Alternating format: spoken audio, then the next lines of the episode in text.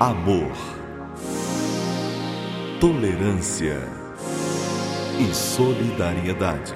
E solidariedade. Está no ar. Programa Mentes do Amanhã. Mentes do Amanhã. Está começando agora mais um programa espírita. Mentes do Amanhã. Falando sobre a doutrina espírita.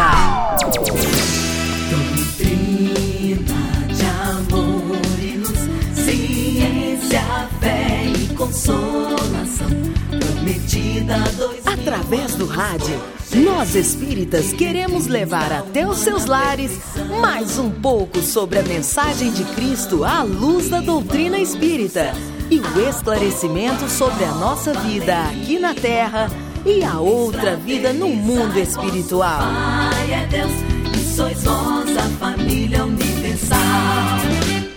Irmãos, é a doutrina espírita, a imensa esperança do porvir. Marchai ao clarão da luz bendita e nascer e renascer, amar e progredir. Doutrina de amor e luz, ciência, fé e consolação. Prometida há dois mil anos por Jesus, diretriz da humana perfeição.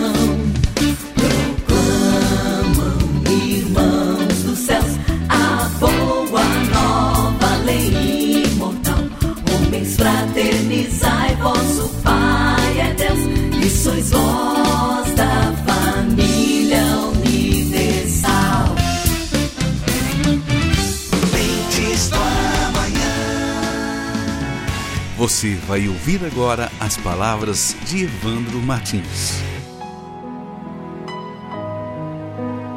Caros amigos do programa radiofônico Mentes do Amanhã, mais uma vez gostaríamos de tecer comentários sobre um tema tão oportuno nos dias de hoje. A humanidade vive momentos difíceis. A pandemia persiste ainda em todos os rincões da Terra. E é interessante, nós procuramos adquirir milhões e milhões de vacinas e esquecemos que não adiantava nada vacinarmos o mundo europeu, boa parte do mundo americano e deixar inermes os irmãos da África.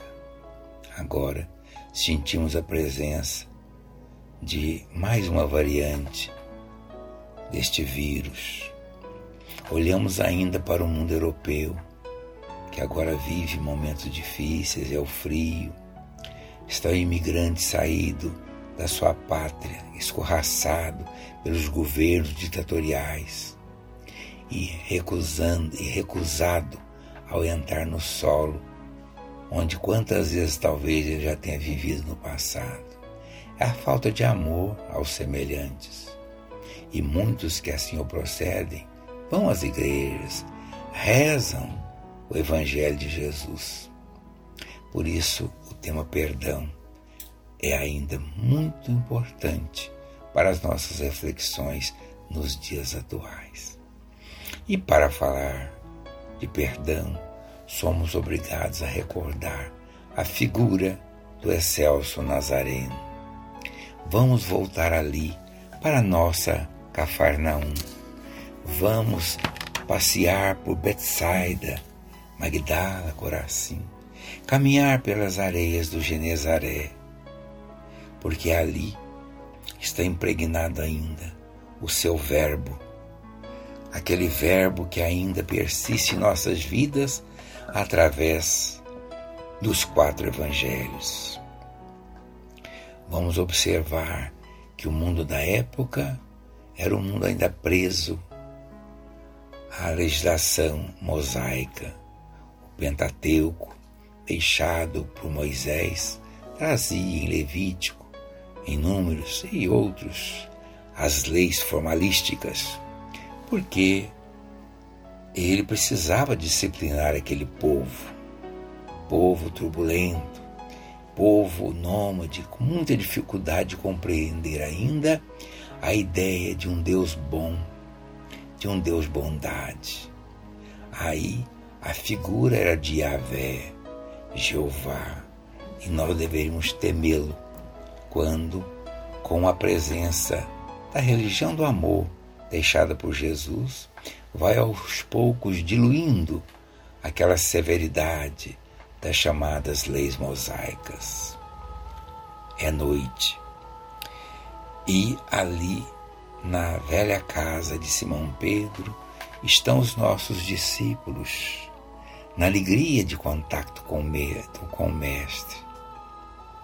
E Jesus toma da palavra, olha para o firmamento. Era uma noite linda, os astros balouçantes encravados no cimbório do infinito, parece naquele instante também se quedavam para ouvi-lo. Felizes são aqueles que perdoam, porque se liberam das paixões e adquirem a paz. Era esta entonação inesquecível. Mas Pedro, sempre Pedro, o questionador. Quantas vezes, porém, Indaga Pedro: Quantas vezes perdoarei ao meu próximo? Sete vezes, Senhor?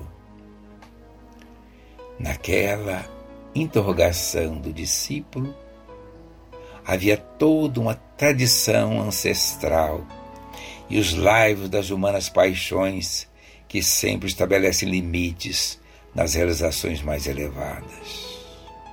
Simão, Simão, não apenas sete vezes, porém setenta vezes sete vezes, e não será o suficiente em relação ao ofensor que teima em nos magoar. Mas e se alguém com quem não simpatizamos nos ferir por algum motivo, será lícito reagir apresentando-o ao juiz, ao sinédrio? Não, Pedro. Todo aquele que agride, com ou sem motivo, encontra-se agredido em si mesmo. O inimigo é alguém que se enfermou. Às vezes nós não percebemos que estamos diante de alguém que traz profundas dificuldades ainda quem sabe um câncer corroendo-lhe as entranhas, e ele não entende a razão da sua dor e parte para a agressão. Revidar-lhes a ofensa, Pedro, é aumentar-lhes a capacidade de agressão. Somente o amor ungido de abnegação consegue produzir a real transformação interior de alguém e demonstrar o valor da paz para quem a perdeu. E nós, como se fôssemos Pedro, às vezes também podemos indagar. E nessa linha de raciocínio, Senhor Jesus. E se da agressão pura e simples, ele, o inimigo, o ofensor, partir para tomar nas suas mãos esvairadas a vida de um ente querido, trucidando-a cruelmente, e a voz do Mestre recuará, ecoará ainda em nossas vidas, ainda aí, Pedro. O perdão assume um papel preponderante, porquanto mais importante se nos apresenta o desafio do amor, quanto mais grave é a situação que nos leva a perdoar. Mestre, ainda com os olhos nublados de pranto, saber que um vândalo retirou do nosso carinho pela violência um filho, uma esposa, uma mãe, e não revidar, não significa apoiar e legitimar o direito da força.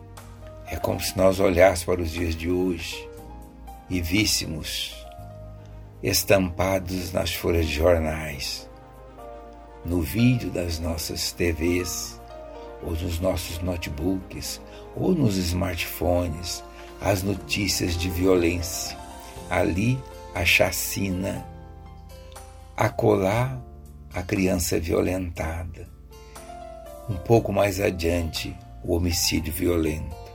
Simão, Simão, mesmo assim devemos perdoar. O Pai estatuiu leis de bondade, leis de progresso, das quais ninguém se evade. Não colocamos aqui a questão em termos de esquecimento, a responsabilidade nem desrespeito aos códigos legais estabelecidos. Referimos-nos ao revide, ao ódio, ao plano de cobrança por aqueles que foram atingidos pela enfermidade agressiva do próximo desvairado. Além deles não fugir da consciência que não os esquecerá no tribunal de si mesmos, cabe-nos deixar que os organismos especializados cumpram com as suas atribuições. Nós, porém, permaneceremos confiantes de que nada acontece sem que seja a vontade do Pai. Assim, não provoquemos a ninguém, nem a ninguém firamos.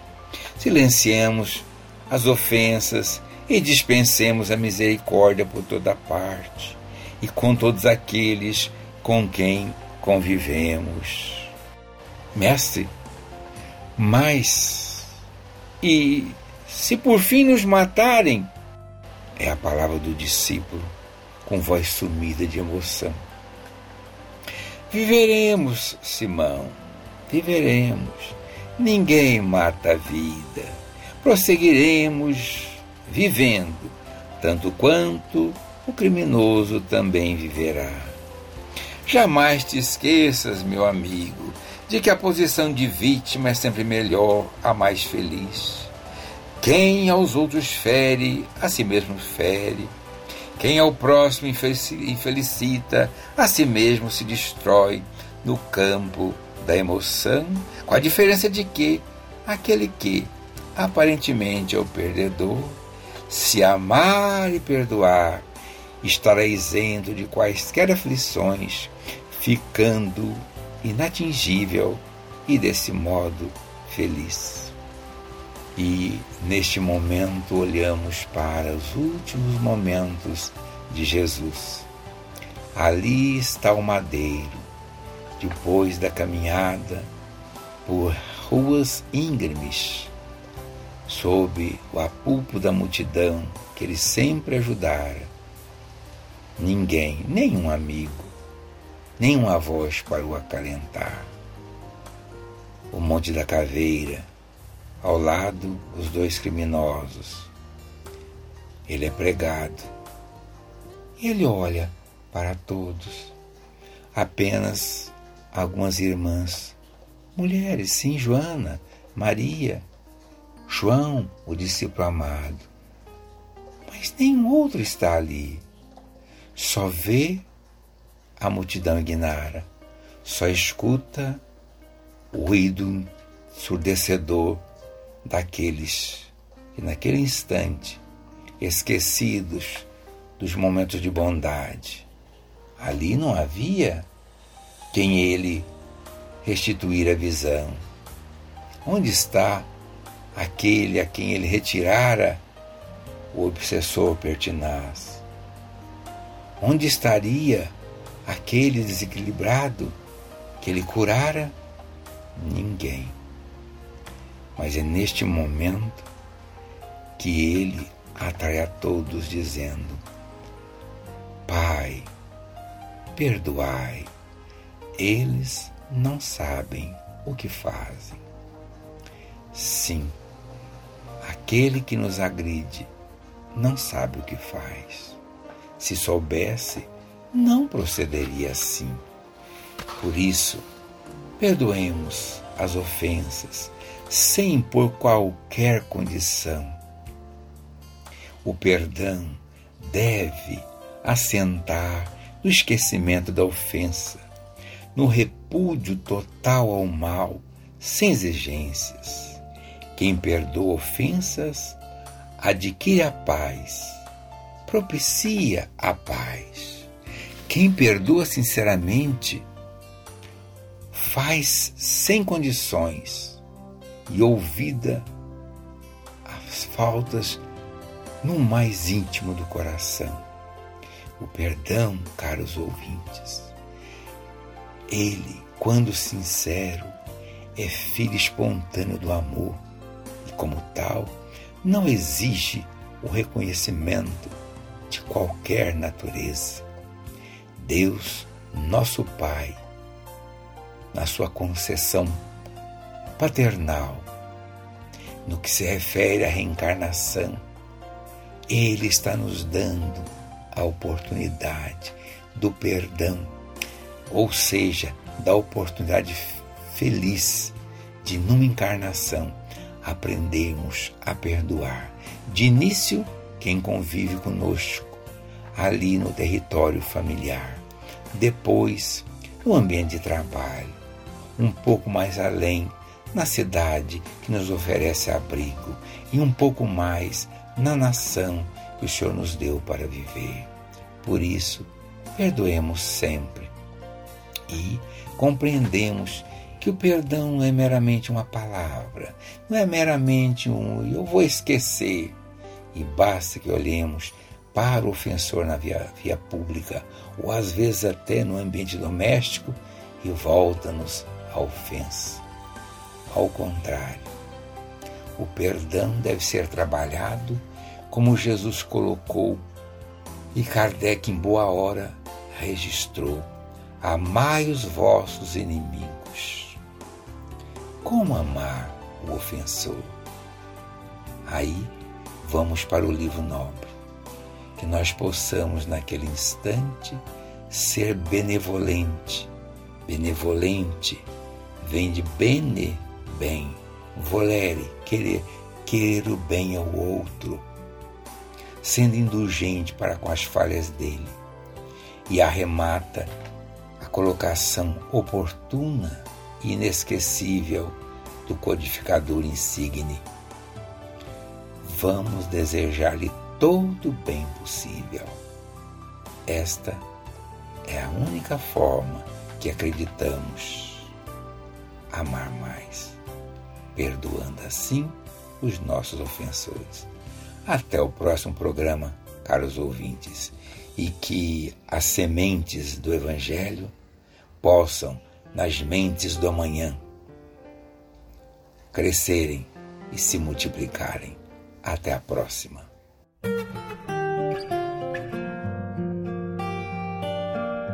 Quanto mais o tempo passa, mais o amor me faz crescer. Esse jeito de viver aqui, aprendendo tanto, tanto assim foi que fez com que eu chegasse perto de você com amor, ó Jesus, amigo. Sou feliz em estar aqui. Vamos juntos reviver. Foram tantos tempos por aí caminhando sem destino, enfim. Sei que agora já podemos juntos reconstruir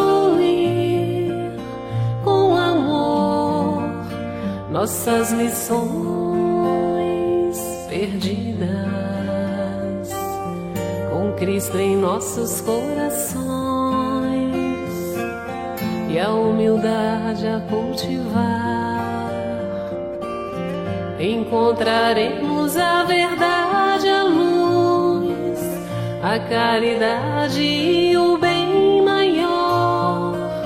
Pois nosso Pai hoje nos ensina com seu exemplo de amor a perdoar, compreendendo Pode tudo se acabar, pode tudo se perder. Aconteça, seja lá o que for, cada dia que passar, uniremos nossos pensamentos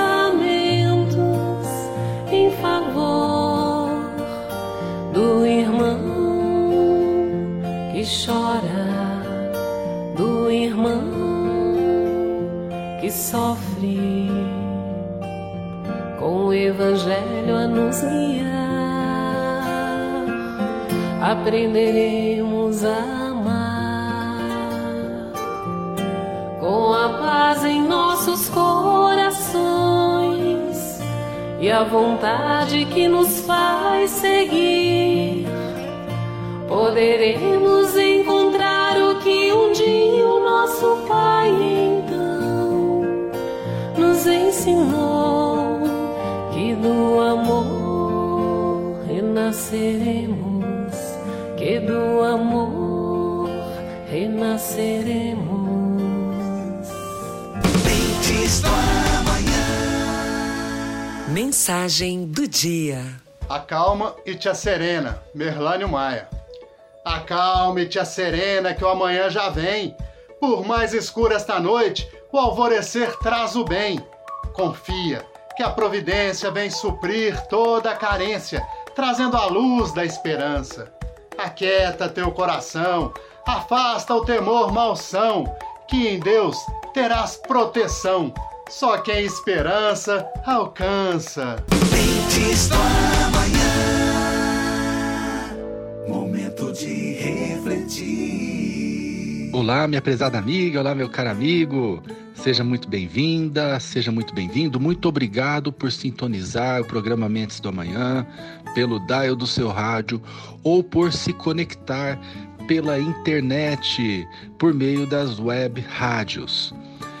Hoje vamos dar prosseguimento na nossa reflexão da última semana.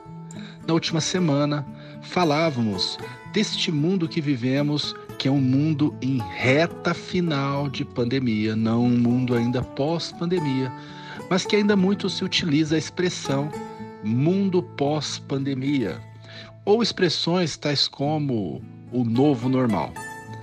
Na semana passada, falávamos da grande responsabilidade que temos de ter o conhecimento da doutrina espírita. O conhecimento da doutrina espírita é um privilégio de conhecimento que pode ser fundamental nas nossas, nas nossas vidas.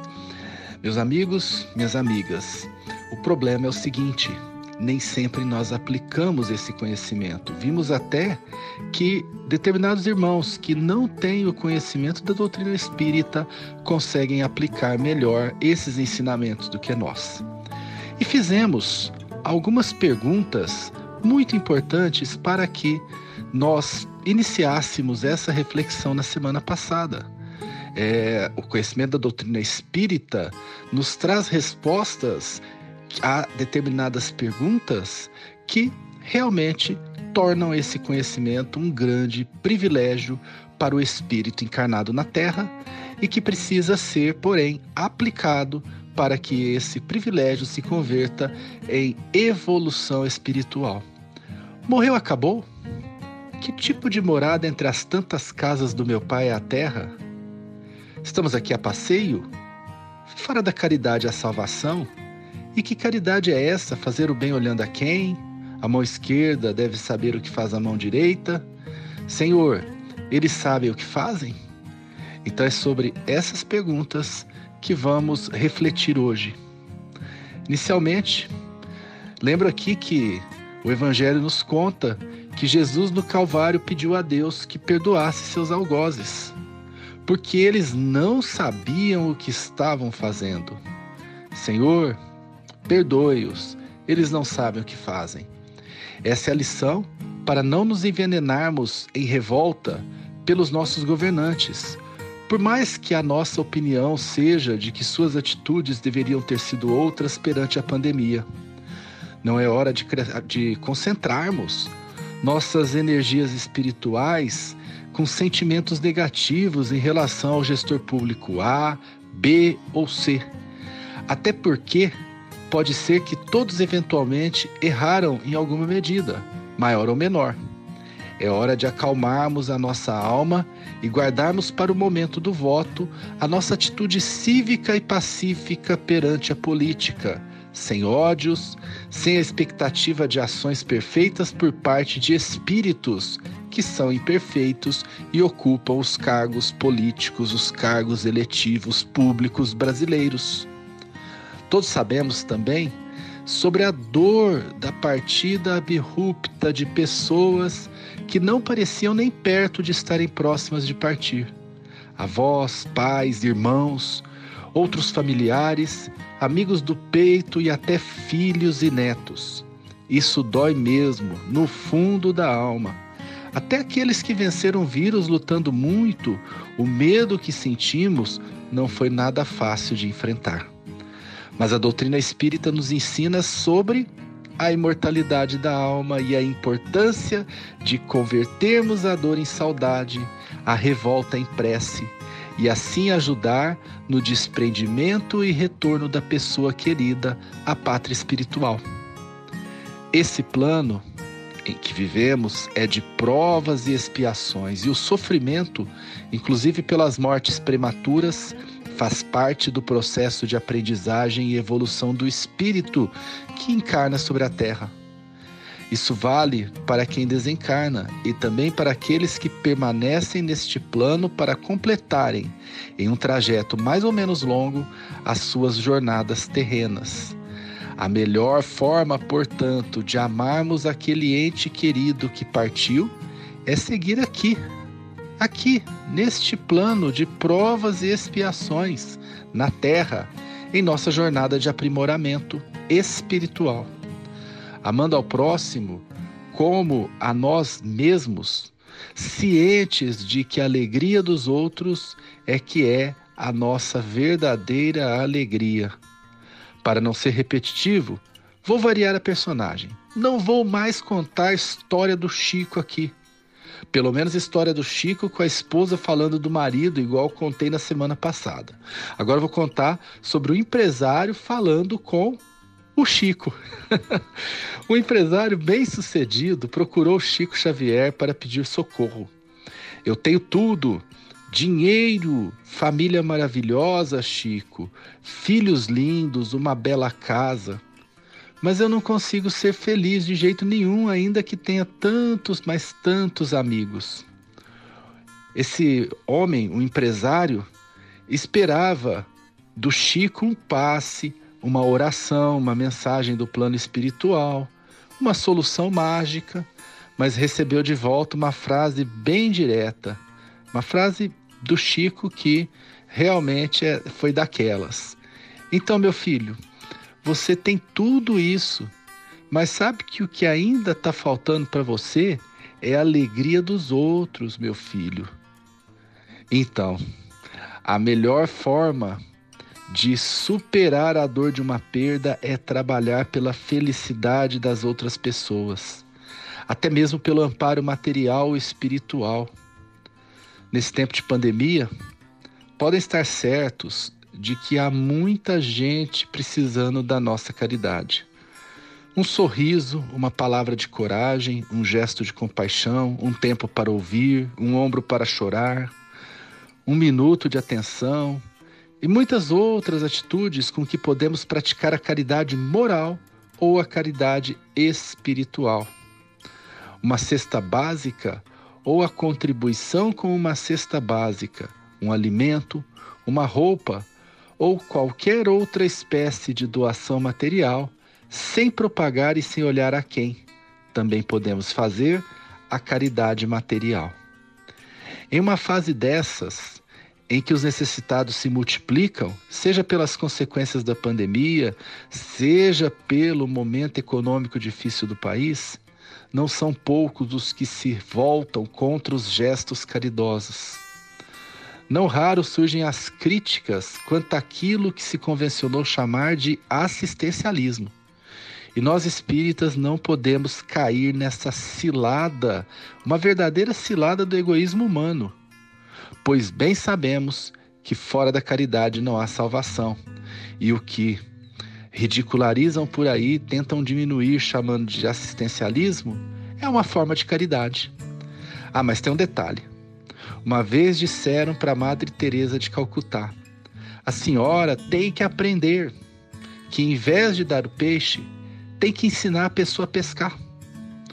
E Madre Teresa, com a sua doçura e com sua alma caridosa, respondeu aquela pessoa que tudo bem, que aquela pessoa tinha razão mas que para você ensinar a pescar não é possível ainda, enquanto a pessoa necessitada não tem sequer forças para segurar a vara de pescar.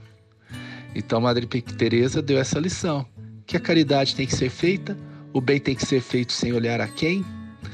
A, a caridade material não é assistencialismo, e sim algo necessário para ajudar o irmão a se erguer e poder buscar o pão com suas próprias forças. Então, todos esses ensinamentos da doutrina espírita têm que estar nas nossas reflexões, neste momento de reta final do mundo que passou por essa terrível pandemia. E com essas reflexões, com essa forma de pensar, nós estaremos conectados com a espiritualidade maior e efetivamente aplicando os ensinamentos da doutrina espírita, aprimorando assim o nosso espírito e buscando dessa forma a nossa evolução espiritual e a verdadeira felicidade do espírito. Muito obrigado, meus amigos. Muito obrigado, minhas, muito obrigado, minhas amigas. Esse foi mais um momento para refletir. Fiquem com Deus. Um grande abraço e até a próxima semana. Tchau, tchau.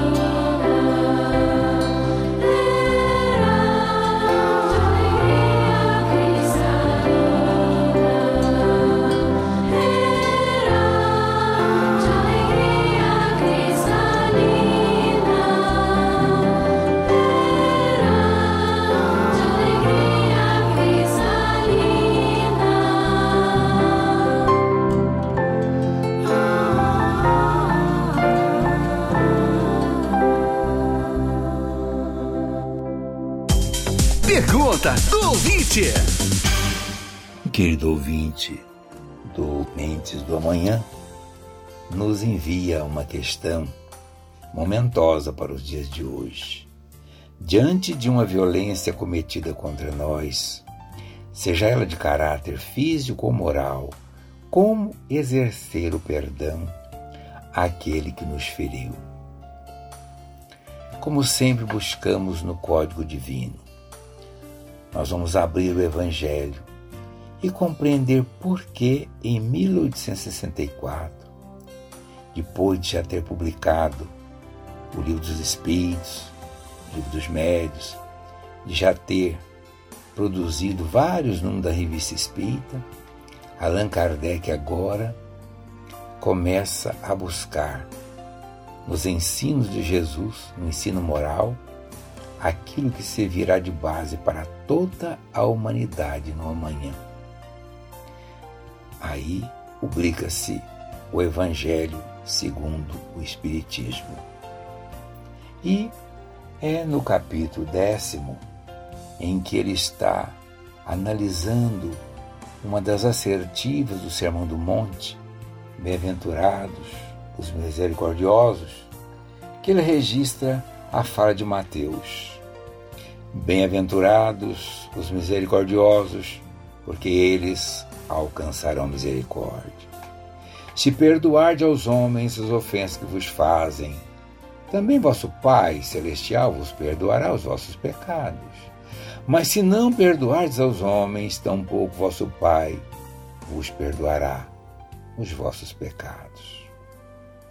Se teu irmão pecar contra ti, vai e corrige-o entre ti e ele somente. Se te ouvir, ganhado terás o teu irmão. Então, chegando-se Pedro a ele, perguntou: Senhor, quantas vezes poderá pecar meu irmão contra mim, para que eu lhe perdoe? Será até sete vezes? Respondeu-lhe Jesus: Não te digo que até sete vezes sete, mas até setenta vezes sete. Allan Kardec, ele consegue no livro do, no, no Evangelho segundo o Espiritismo ser extremamente feliz nas suas interpretações. Este livro é formado de textos, de versículos evangélicos, evangélicos extraídos de Mateus, de Lucas, Marcos, João, e temos sempre um comentário desse grande intérprete que é Allan Kardec. E depois as instruções dos Espíritos, que sabendo do tema em voga, eles então trabalham em cima daquele tema. Mas uma coisa que nós achamos interessante é a crudeza, a profundidade das análises de Allan Kardec. Porque ele diz assim que há duas formas que nós temos para perdoar os nossos ofensores. Tanto seja de uma agressão de caráter físico ou moral.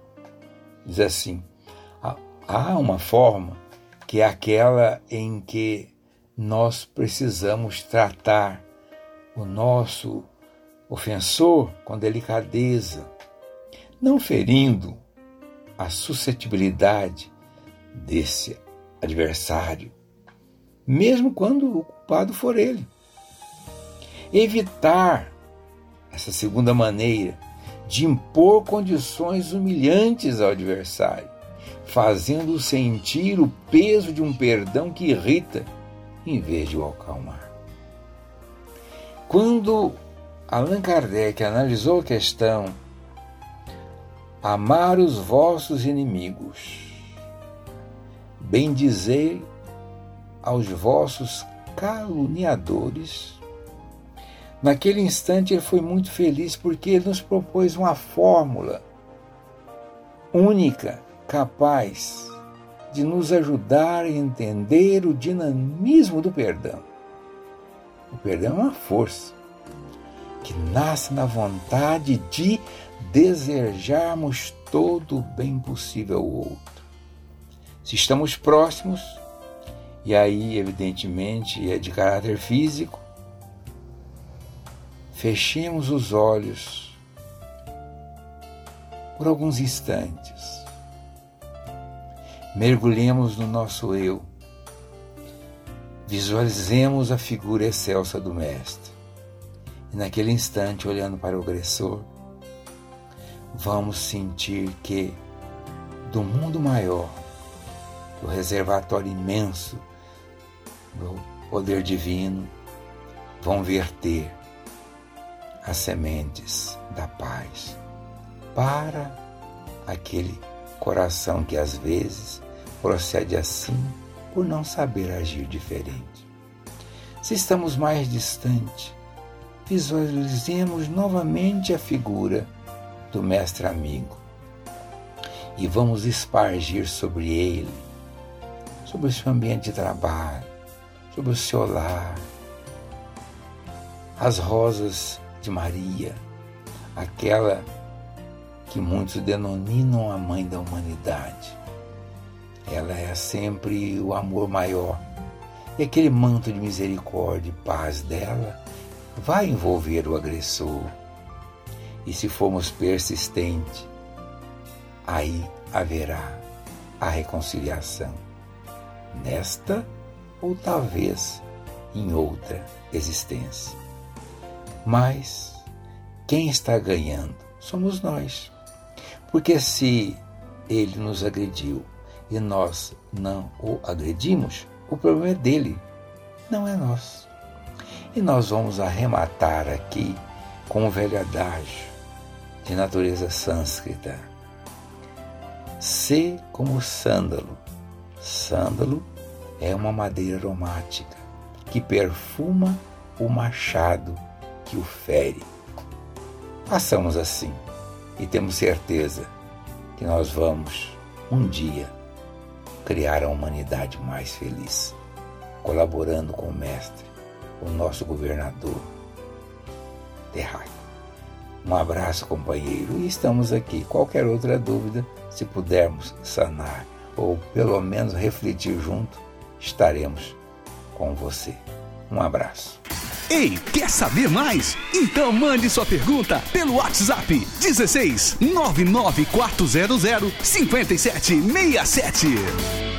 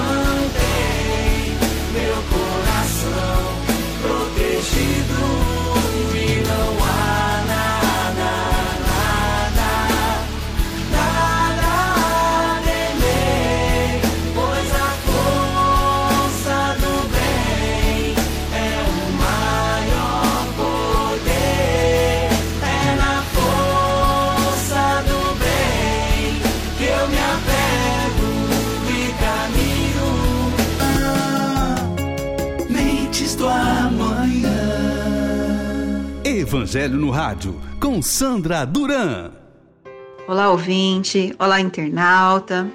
Eu sou Sandra Duran e nós estamos em mais um momento do Evangelho. Nós continuamos no capítulo 9. Bem-aventurados aqueles que são brandos e pacíficos. Nós já tivemos outras leituras desse capítulo que tem como objetivo explicar a posse da terra. Nós já fizemos todas as leituras de citação bíblicas, já também fizemos os comentários de Kardec e atualmente nós estamos no penúltimo texto vindo das instruções dos Espíritos. O nosso texto de hoje é Obediência e Resignação. É um texto com dois parágrafos, mas ele é profundo. Lázaro foi muito inspirado ao escrever esse texto. E ele traz para nós reflexões que você fala assim: como que é possível ser desse jeito? Então vamos. Vamos à leitura. A doutrina de Jesus ensina, em toda parte, a obediência e a resignação, duas virtudes companheiras da doçura, muito ativas, embora os homens as confundam erradamente com a negação do sentimento e da vontade. A obediência é o consentimento da razão, a resignação é o consentimento do coração. Ambas são forças ativas porque carregam o fardo das provas que a revolta insensata deixa cair. O frouxo não pode ser resignado, não mais que o orgulhoso e o egoísta não podem ser obedientes. Jesus foi a encarnação dessas virtudes desprezadas pela antiguidade material. Ele veio no momento em que a sociedade romana perecia nos desfalecimentos da corrupção veio fazer luzir no seio da humanidade abatida os triunfos do sacrifício e da renúncia carnal. Nós, habitantes da terra, esperávamos um Salvador, um Salvador guerreiro, que viesse revolucionar todo o Império Romano e dominasse todo o império e desse todo o poder ao povo hebreu de religião judia. Então a gente tem que entender isso. Eles esperavam o Messias, mas jamais eles esperavam por um Messias resignado, obediente, amoroso e pacífico.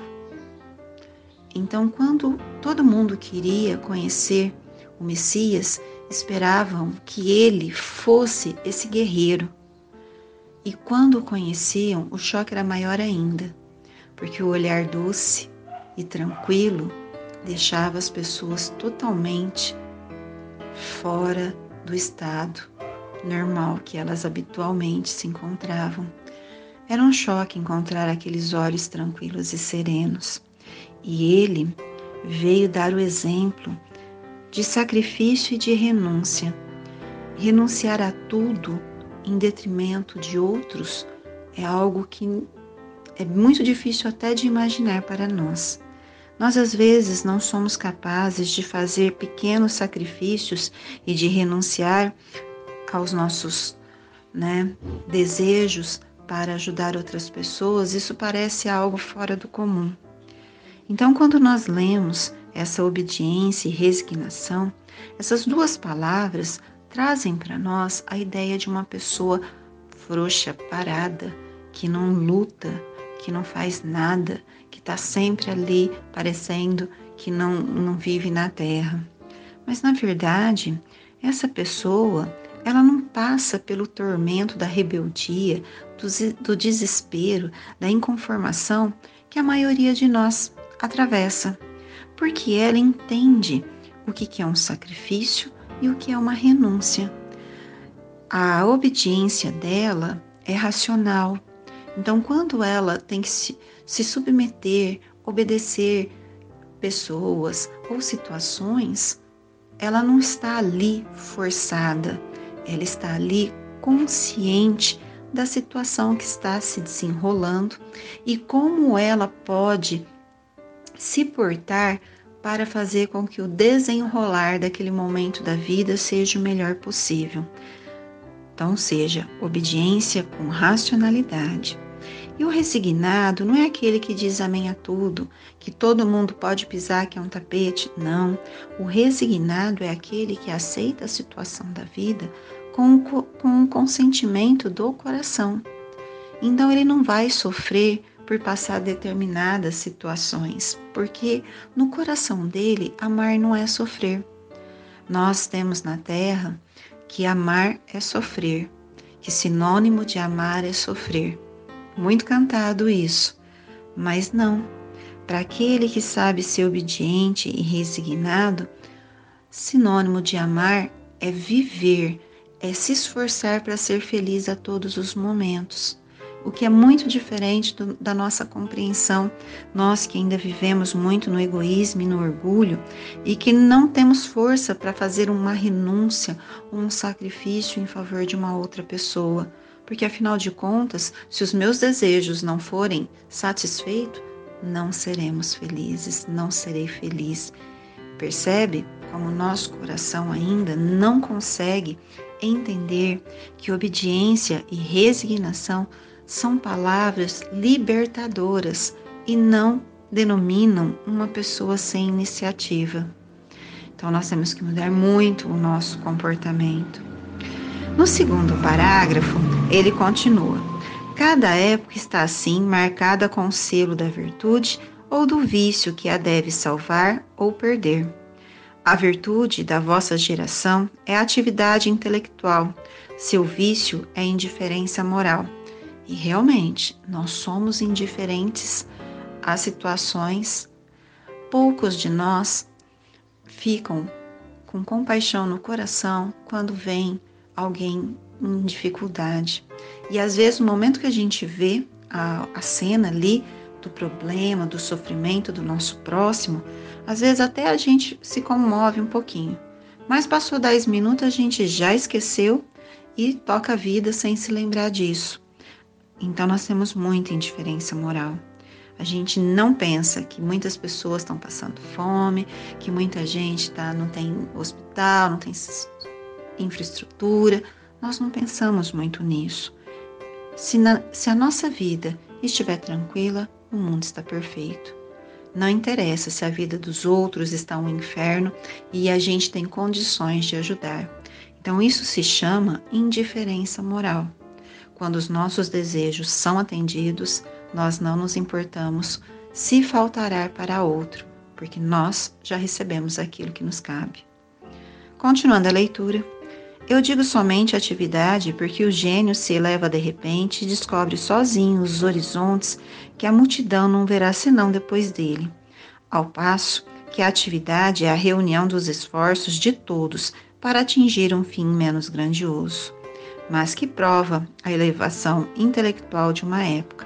Realmente nós estamos numa fase que hoje nós estamos aqui, ó, utilizando os meios tecnológicos para que esse texto chegue a você onde você estiver. Celular, internet, rádio, tudo. Então nós tivemos muito avanço tecnológico, né? Assim, então ele foi muito claro. Não teve um gênio, alguém que se destacou tanto na nossa geração, mas a união dos esforços dos cientistas da, da Terra nos trouxeram muitas tecnologias e confortos. Porém, é o que? É a atividade, né? De todos para atingir um, um meio. Continuando. Submetei-vos ao impulso que viemos dar aos vossos espíritos. Obedecei à grande lei do progresso que é a palavra da vossa geração. Realmente, nós estamos, nós somos a geração do progresso, cada dia descobrindo algo novo, uma nova tecnologia para facilitar a vida. Mas ai do espírito preguiçoso, daquele que se fecha o seu entendimento, infeliz, porque nós somos os guias da humanidade e em marcha, e atingiremos com o chicote e forçaremos sua vontade rebelde no duplo esforço do freio e da espora. Toda resistência orgulhosa deverá ceder, cedo ou tarde. Bem-aventurados os que são brandos, porque prestam dócil ouvidos aos ensinos.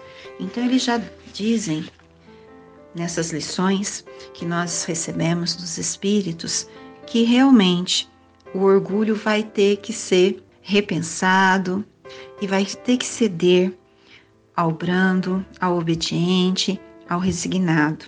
Então nós vamos passar por grandes mudanças, porque nós, o nosso temperamento nem sempre permite que a gente seja obediente e resignado. Pelo contrário, nós queremos colocar todas as coisas nos seus lugares, né? E toda vez que a gente tenta colocar as coisas nos seus lugares, às vezes, às vezes a gente acaba fazendo tudo errado. Por quê? Porque para nós tudo tem que nos servir, nos satisfazer. E qualquer coisa que seja diferente disso já é visto como prejudicial. Então, nós estamos no capítulo Bem-aventurados aqueles que são brandos e pacíficos, ou seja, aqueles que compreendem e aceitam tudo que a vida lhes oferece, sendo experiências boas ou experiências difíceis. Cada um de nós precisa avaliar muito na sua vida e começar a aplicar a obediência e a resignação. É importante também que a gente se lembre que para ser obediente eu tenho que usar a razão para compreender a situação que estou vivendo. E depois eu tenho que usar a resignação, que é aceitar dentro do meu coração que realmente eu tenho dificuldade e preciso de ajuda. E só assim, através do processo de conscientização, nós chegaremos a tal obediência resignação, que são os triunfos do sacrifício e da renúncia. E aí Amar não será sofrer. Amar será estar sempre feliz, realizando tudo de bom para a nossa vida. Até mais um próximo momento. Fiquem com Deus. Uma boa semana a todos. Termina agora mais um programa Mentes do Amanhã. Deus abençoe e até o próximo programa. Mentes do Amanhã.